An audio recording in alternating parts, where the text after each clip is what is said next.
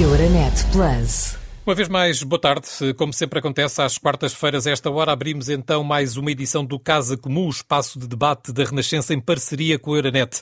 Para a conversa de hoje, contamos com o socialista José Luís Carneiro e também o eurodeputado social-democrata José Manuel Fernandes. A ambos dou as boas-vindas. O tema para hoje é incontornável, tantas são as questões em torno deste ataque à Ucrânia. E podemos começar por aquilo que é cada vez mais urgente que aconteça um cessar-fogo. Segunda-feira houve uma primeira conversa, para hoje estava prevista a segunda.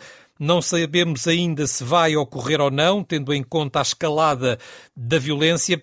José Manuel Fernandes, o que é que terá que acontecer para que Vladimir Putin pare esta ofensiva? Não digo os seus planos de guerra, já lá iremos, mas pelo menos aceitar um cessar-fogo que dê espaço às negociações. O que é que será preciso? Eh, muito boa tarde, queria cumprimentá-lo, cumprimentar também eh, o José Luís Carneiro. Bem, o que era preciso era humanidade, era eh, bom senso, era ausência de malvadez. E isso tenho muitas dúvidas que aconteça. E a Ucrânia também não pode ceder e dar aquilo que o Sr. Putin quer. E, portanto, eu acho que esta reunião será mais uma reunião cínica por parte do Sr. Putin, eh, que tem intenções, como nós já sabíamos há muito tempo, eh, e mais do que provadas, em que nem é só sequer eh, a Ucrânia, é o alargamento da Rússia, é a reconquista do espaço da ex-União Soviética, e se não atuarmos, se não atuarmos como nós atuamos agora, porque nós reagimos, a União Europeia, em vez de agir, uh, reagiu. Já lá vamos, já lá vamos. Reagido bem. Já lá vamos, à é... forma como está, aliás, o mundo inteiro a reagir. Deixe-me eh, continuar aqui, na, enfim, nestas, nestas conversações que me parecem, nesta altura, uh, fundamentais. Na primeira conversa vimos duas delegações compostas aparentemente por russos de um lado e ucranianos do outro, era o que parecia. Do lado ucraniano tínhamos, por exemplo, um representante de boné, que parecia acabado de vir de uma trincheira da resistência, era só o líder do partido do presidente Zelensky e estava ali de boné e de t-shirt, enfim.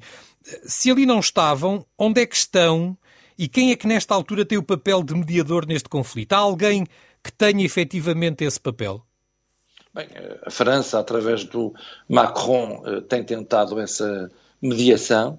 Eh, o próprio chanceler Scholz também o tem feito.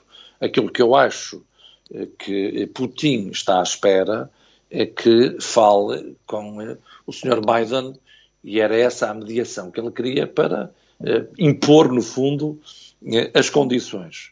Uh, neste momento, a grande resistência, o grande povo, o grande líder que nós temos em tudo isto é o presidente da Ucrânia e, no fundo, é ele que está a liderar não a mediação, mas a resistência que a Ucrânia, de uma forma surpreendente, eh, tem dado. Mas essa mediação eh, eh, e um intermediário, umas vezes mais discreto, outras vezes menos discreto, tem sido o Sr. Macron, embora nós também não possamos esquecer que ele tem eleições em abril e a atuação dele é uma atuação também muito condicionada. E a China? A China consegue conversar com Putin? A China consegue conversar com Putin, mas também fica claro que ficou surpreendida, eh, porque a China, eh, se olharmos bem para as declarações, veio afirmar que há que respeitar a integridade territorial eh, dos países e, portanto, veio no fundo dizer ao Sr. Putin que ele tem que respeitar o, direito internacional, o que não aconteceu e por isso não admira a própria abstenção eh, da China eh, em, relação eh, ao Conselho das, das, Nações Unidas e, portanto, uma atitude que presumo, e ao que tudo indica, surpreendeu o Sr. Putin, mantendo, no fundo, essa uma neutralidade que ele não estava à espera. Vamos então às, às reações, às sanções. Uh, uh, José Luís Carneiro, a União Europeia tem por todos os meios, ou pelo menos por muitos meios, tentado isolar o regime russo, castigá-lo, digamos assim. O que é que ainda pode fazer mais? Acabei de dar há pouco a notícia de que foi publicado no Jornal Oficial a exclusão de sete bancos russos do sistema SWIFT. Enfim, a cada meia hora que passa há uma notícia que dá conta de mais sanções ou de, da intenção de apertar ainda mais o cerco. Mas, enfim, tendo em conta que as bombas continuam a cair lá na Ucrânia, ah, o que é que se pode fazer mais? Bom, boa tarde. Saúdo também o Jamal Fernandes e os nossos, os ouvintes. Bom, trata-se de facto de um momento muito crítico, eh, na, dado que se chegou onde se julgava não ser possível chegar, ou seja, eh, chegou-se mesmo à via da agressão e entramos efetivamente numa guerra. Eh, como se recordam há oito dias atrás, aqui fiz, eh, digamos, eh, um sublinhado especial sobre a importância de se procurarem, por todos os meios, por todas as vias, evitar o conflito. E é evidente que o conflito tendo estalado, o conflito tendo degenerado numa guerra, é evidente que o esforço que está a ser feito, quer por parte da União Europeia, quer por parte da NATO, quer também por parte dos Estados Unidos, eu julgo que vale a pena olharmos para o discurso que foi feito esta madrugada por parte de Joe Biden, no fundo é, digamos, a sua palavra dirigida ao conjunto do país, e vale a pena olharmos se houver oportunidade para esse discurso, mas é evidente que estamos perante uma eh, escalada da resposta, aquilo que poderíamos considerar o que no pós-guerra se chamou de resposta graduada no plano das sanções económicas, e eu diria que eh, a Europa, eh, quer a Europa, quer a Aliança Atlântica, quer os Estados Unidos, uh, tem estado uh, bem na resposta graduada que tem vindo a dar à, à situação e, e, chamo a atenção para dois ou três aspectos que me parecem uh, dever ser sublinhados. Primeiro, esteve bem a União Europeia,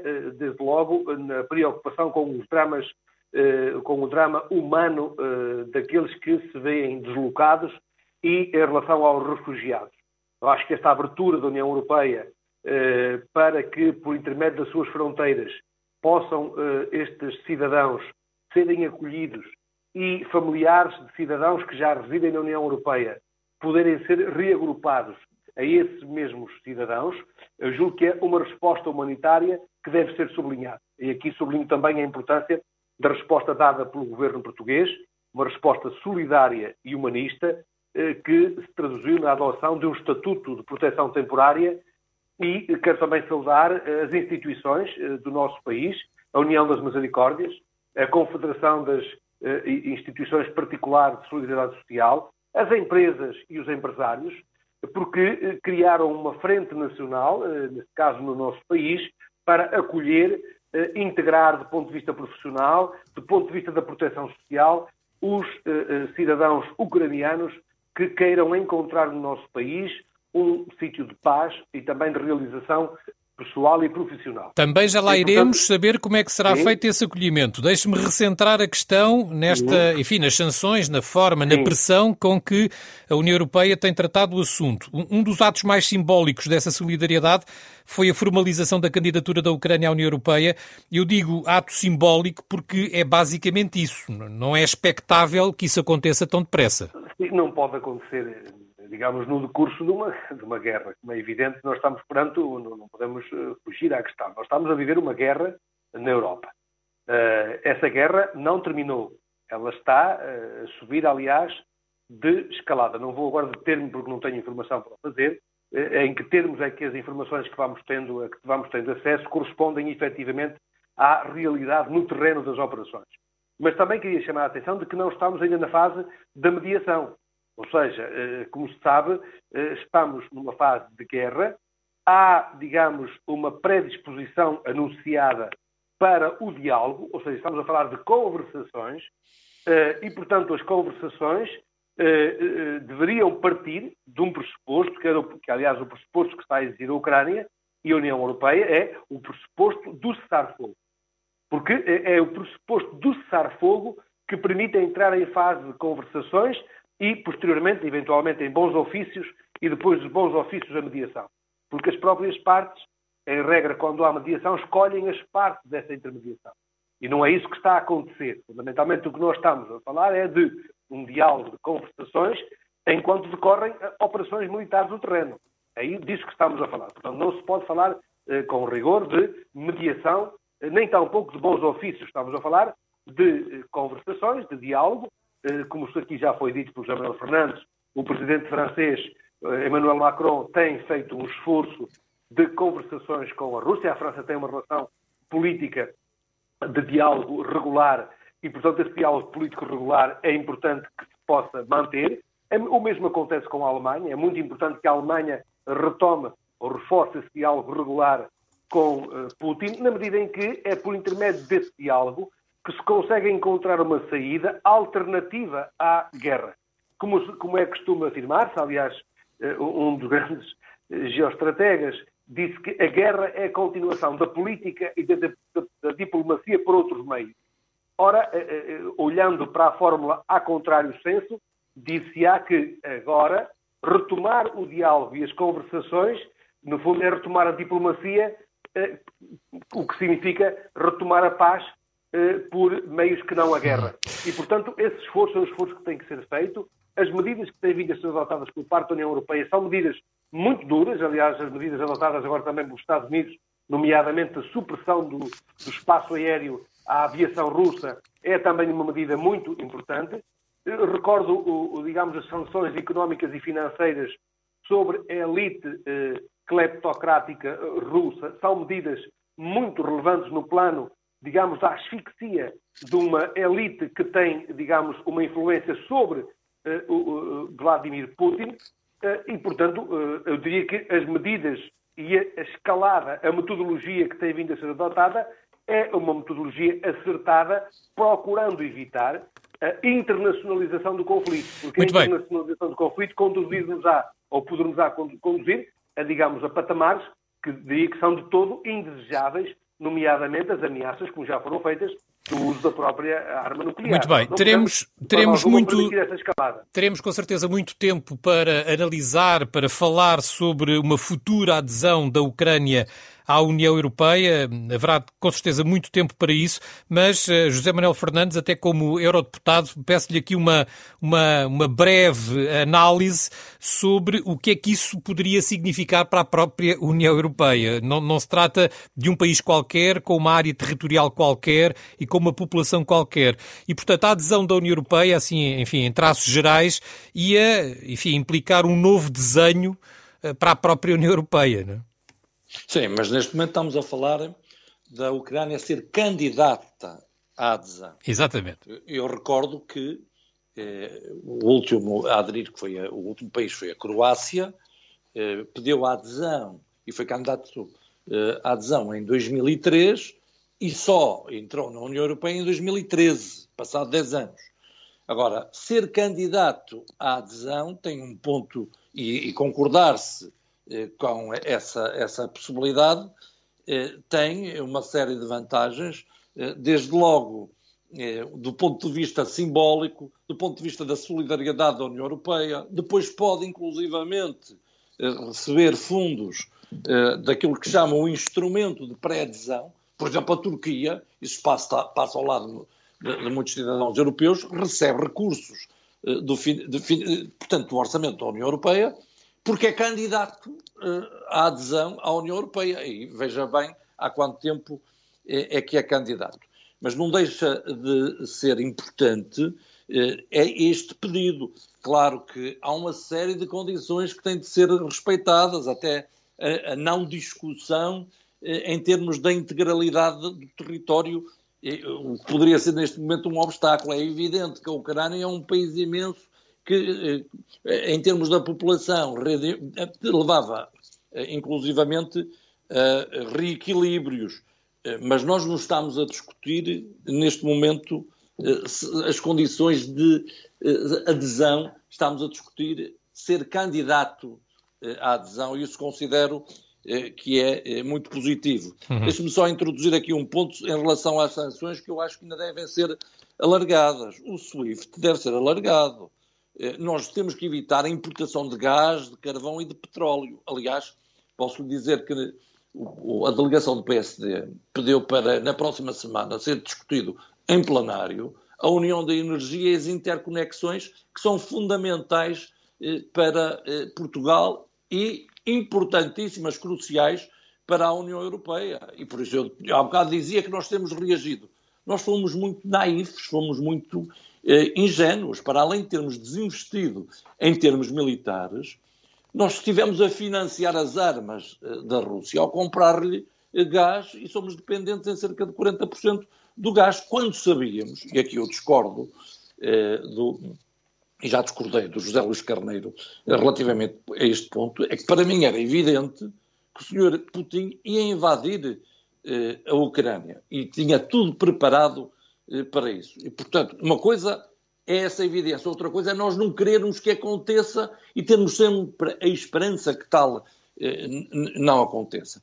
Mas nessa reação é verdade que, e é ver eh, a resolução que aprovamos, onde a delegação do PSD também foi co-proponente e onde teve uma esmagadora eh, maioria, com exceção de 13 votos, onde, lamentavelmente, mas também previsivelmente, há dois votos do PCP que foram contra essa resolução, e onde eh, está tudo aquilo que nós estamos aqui, no fundo, eh, também eh, a discutir. É evidente que neste momento é a ajuda humanitária que é essencial, é a proteção dos refugiados, mas é também o apoio financeiro e militar, e nessa reação a atitude da União Europeia foi muito positiva. Deixe-me só acrescentar aqui muito um rapidamente. ponto. Sim. É muito rápido.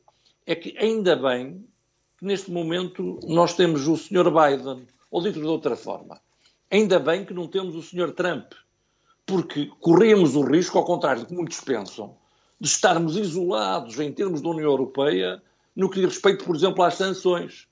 Ainda que Biden não seja o líder que nós quiséssemos, eh, Trump seria, na minha opinião, um desastre na situação atual, sobretudo para quem considera que Putin é um gênio, como ele chegou a referi-lo. Uhum.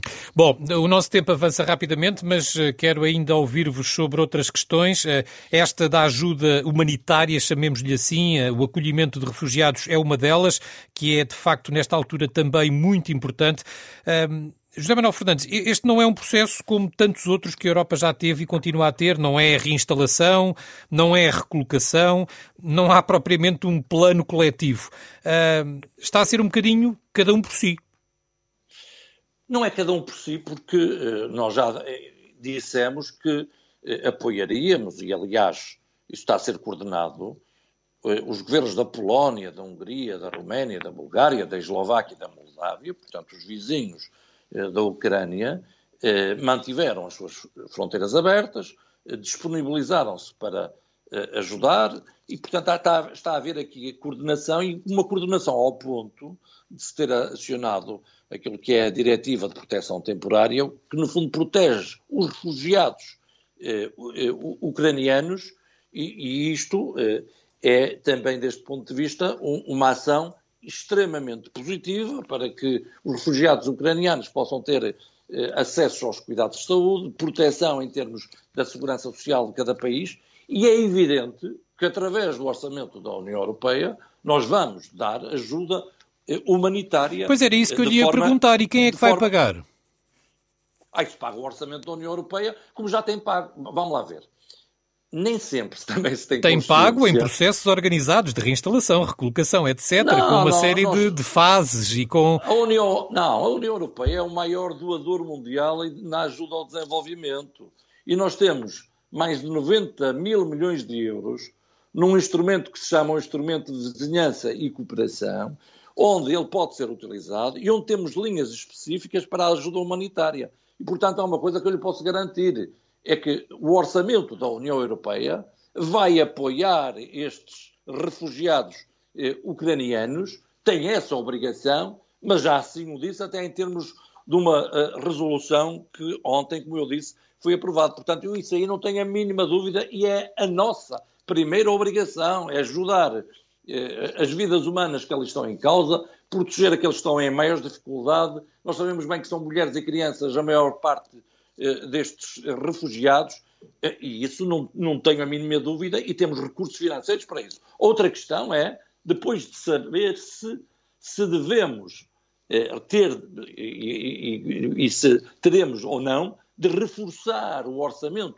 da União Europeia no futuro. Mas neste momento o quadro financeiro plurianual tem montantes mais do que suficientes Eu dei-lhe o, o número de 90 mil milhões de euros, que é, por exemplo, o que tem um instrumento de vizinhança e cooperação no orçamento da União Europeia. Uhum. Bom, agora já só tenho tempo para mais uma questão e esta vai ficar para o José Luís Carneiro, eh, que tem a ver com o impacto económico que esta guerra está a ter e vai continuar a ter naturalmente, não só na Europa, mas eh, olhemos também para Portugal.